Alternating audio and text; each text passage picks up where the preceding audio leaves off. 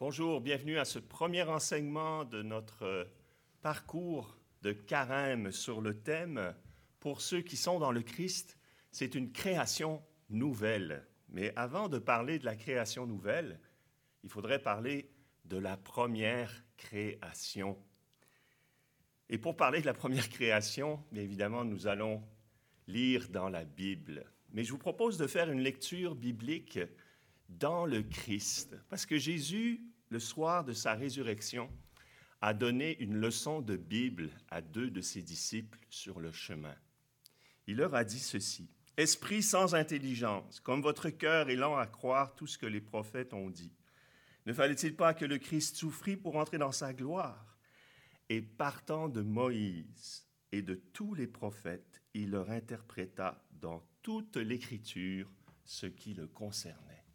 Donc, toute l'Écriture nous parle du Christ et le Christ nous parle dans toute l'Écriture. Et pour commencer au commencement, eh bien, vous connaissez les premiers versets de la Bible. Au commencement, Dieu créa le ciel et la terre. La terre était informe et vide, les ténèbres étaient au-dessus de l'abîme et le souffle de Dieu planait au-dessus des eaux. Dieu dit que la lumière soit et la lumière fut. Dieu vit que la lumière était bonne et Dieu sépara la lumière des ténèbres. Dieu appela la lumière jour, il appela les ténèbres nuit. Il y eut un soir il y eut un matin, premier jour. Ces versets vous sont familiers, mais je vous propose, par un effet de surimpression, de les relire à partir d'un passage de Saint Paul dans l'Épître aux Colossiens, ce qu'on appelle l'hymne aux Colossiens. Et faites bien attention, vous allez entendre plein de mots que vous avez entendus dans la lecture que je viens de faire, mais reformulés dans une théologie beaucoup plus riche. Voici ce que dit Paul. Vous rendrez grâce à Dieu le Père, qui vous a rendu capable d'avoir part à l'héritage des saints dans la lumière. Nous arrachant au pouvoir des ténèbres, il nous a placés dans le royaume de son Fils bien-aimé. En lui, nous avons la rédemption, le pardon des péchés. Il est l'image du Dieu invisible, le premier-né avant toute créature. En lui, tout fut créé dans le ciel et sur la terre, les êtres visibles et invisibles, puissance, principauté, souveraineté, domination, tout est créé par lui et pour lui, il est avant toute chose et tout subsiste en lui. Il est aussi la tête du corps, la tête de l'Église. C'est lui le commencement, le premier-né d'entre les morts, car Dieu a jugé bon qu'habite en lui toute plénitude, et que tout par le Christ lui soit enfin réconcilié, faisant la paix par le sang de sa croix, la paix pour tous les êtres sur la terre et dans le ciel. Wow! C'est dense. Mais vous avez repéré des choses très simples. Il commence en séparant la lumière et les ténèbres. C'est le premier acte créateur de Dieu. En effet, Dieu le Père nous a rendus capables d'avoir part à l'héritage des saints. Comment est-ce qu'il a séparé la lumière des ténèbres à la plénitude des temps? Eh bien, par la rédemption, par le pardon des péchés. Le Christ nous a arrachés au pouvoir des ténèbres et nous a placés dans son royaume, lui le Fils bien-aimé. Séparation de la lumière et des ténèbres. Vous savez, Dieu n'a pas créé les ténèbres. Les ténèbres sont une absence de lumière. Dieu vit que la lumière était bonne et la sépara des ténèbres. Mais à la plénitude des temps, c'est une séparation de ténèbres, c'est l'absence de Dieu dans un monde qui est vide de Dieu eh bien, nous sommes arrachés à cette absence de Dieu et nous sommes placés dans le royaume de la plénitude de Dieu, grâce à la rédemption par le pardon des péchés. Voilà un premier élément de la création nouvelle, par le pardon des péchés. Et Paul continue, une autre notion qui est forte, dans, je ne l'ai pas lu dans, dans la Genèse, mais il dit, il est l'image du Dieu invisible. Qu'est-ce que ça veut dire? Bien, ça nous rappelle évidemment le sixième jour. Dieu créa l'homme à son image et à sa ressemblance. Mais le problème, c'est que depuis le péché originel, cette image, cette ressemblance était devenue floue. Vous voyez, c'est un peu comme une montagne qui se reflète dans un beau lac paisible. Si vous jetez un paquet de roches, tout se brouille. Et c'est ça que le péché a fait. Il a brouillé l'image et la ressemblance de Dieu. Mais voilà que Jésus arrive avec sa paix souveraine. Et par ses actes, par ses paroles, l'image de Dieu est reflétée sur la terre. Nous pouvons savoir non seulement qui est Dieu, mais qui est l'homme à travers Jésus, qui est l'image du Dieu invisible. Et Paul va plus loin, il dit qu'il est le premier-né avant toute créature. Alors ça, c'est une phrase qui a fait beaucoup de débats dans l'Antiquité parce qu'on a dit, oui, le Christ est une créature, une super créature. Non, non, non, non, non, non, non. Premier-né, il a été engendré, non pas créé, mais c'est en lui que tout fut créé dans le ciel et sur la terre. Alors c'est très, très vaste comme vision.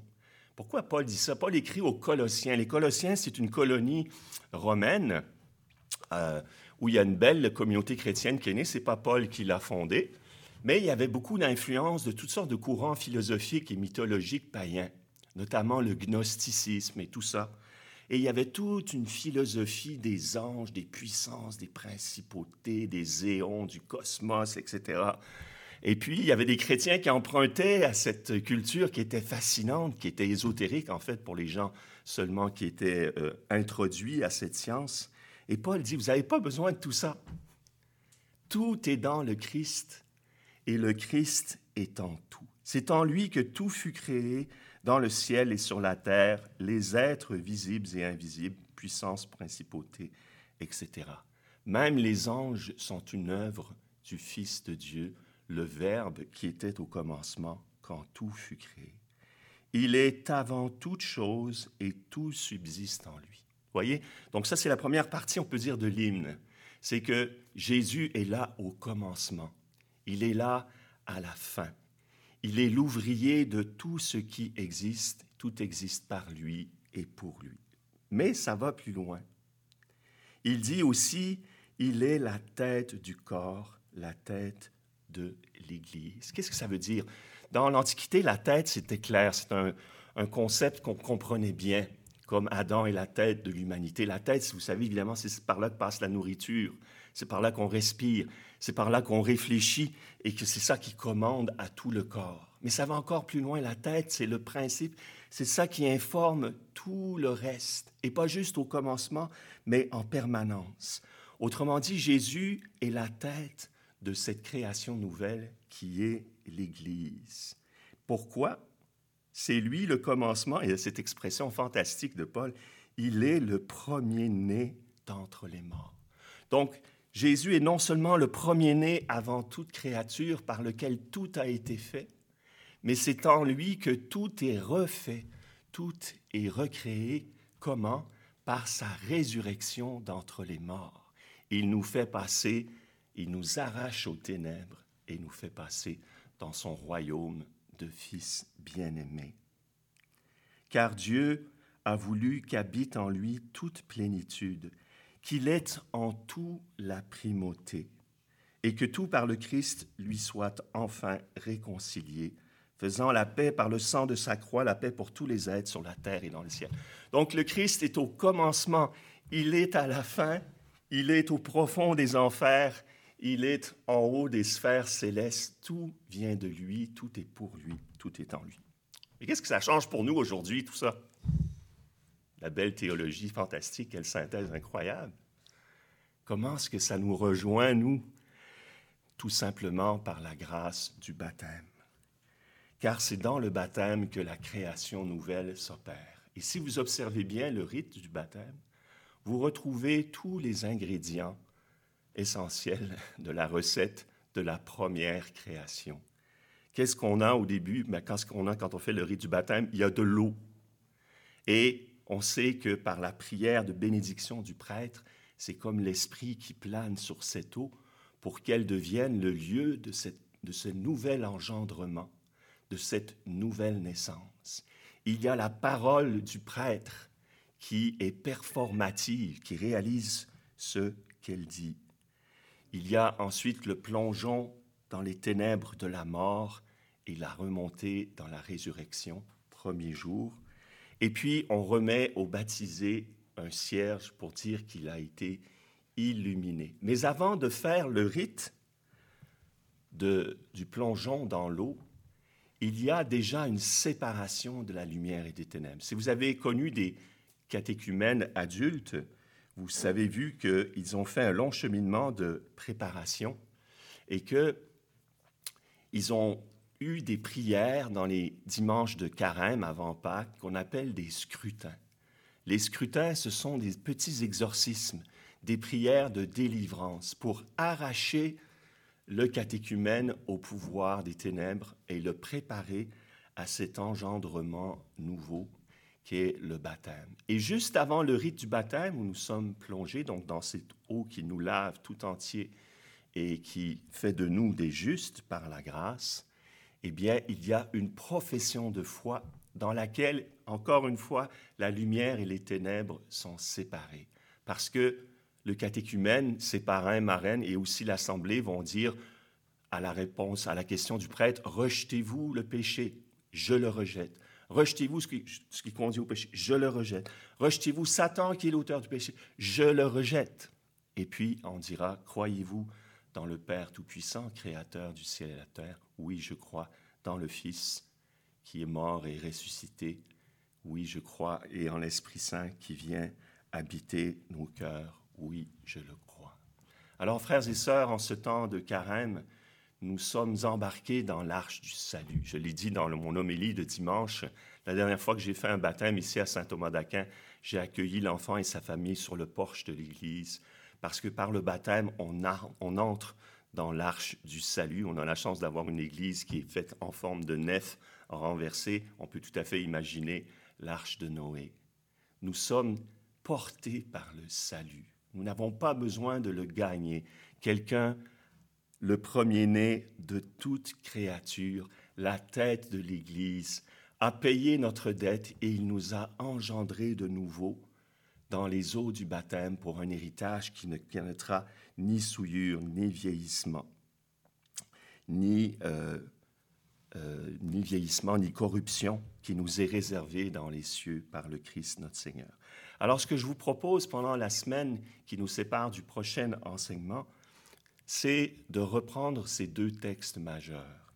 Le premier chapitre du livre de la Genèse et puis ce passage de l'épître aux Colossiens, vous trouverez la référence dans la, lettre de la paroisse, dans la newsletter, au, au chapitre 1, verset 13 à 20.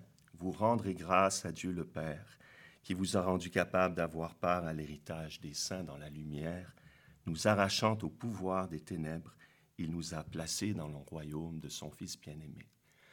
Alors, tout ce que je vous ai dit là, c'est beaucoup de choses. Vous pourrez le réécouter si vous voulez euh, en assimiler plus. Mais ce qui est important, c'est que vous le repreniez dans votre méditation personnelle. Parce qu'on peut vous enseigner des tas de choses. Mais si vous ne les prenez pas dans votre intelligence, dans votre cœur, si vous ne les appropriez pas, ça va être juste de l'information qui va passer d'une oreille et sortir par l'autre. Non, il faut entrer dans cette contemplation. Je suis une créature sauvé. Et toute la Bible, à travers le Christ, m'explique ce merveilleux projet de salut qui était déjà commencé avant les siècles, avant même que j'existe. Dieu, dans sa sagesse, avait prévu toutes choses. Alors, comment on fait pour méditer? Bien, vous rappelez la fusée de la prière. Eh bien, on commence dans l'action de grâce pour les bienfaits de Dieu par des actes de foi. Puis ensuite, on lit un passage. Vous n'êtes pas obligé de tout lire d'un coup. Allez-y à votre rythme. Prenez quelques versets, vous les relisez au moins trois fois. C'est ma recette magique. En général, la troisième fois, il y a un mot qui va vous toucher, qui va vous rejoindre, qui va avoir peut-être une saveur, qui va piquer votre curiosité ou qui va vous faire penser à d'autres passages de la Bible. Et vous êtes déjà passé à la deuxième marche de l'Exo Divina, qui est la méditation. Et laissez-vous conduire, savourer cette parole. S'il n'y a rien qui est savoureux dans ces premiers versets, vous pouvez continuer votre lecture. Il ne s'agit pas d'en savoir beaucoup, mais de goûter intérieurement, disait Saint Ignace de Loyola. Et vous pourrez mettre en parallèle ces deux magnifiques textes la Genèse et l'Épître aux Colossiens et vous laisser engendrer de nouveau dans le Christ. Et comme disait Jésus aux apôtres, en partant de Moïse et de tous les prophètes, il leur expliqua dans toute l'Écriture ce qui le concernait. Bonne lecture, bonne méditation. Nous allons voir dans quelques instants une table ronde pour continuer de parler de ce sujet. À tout de suite. Merci.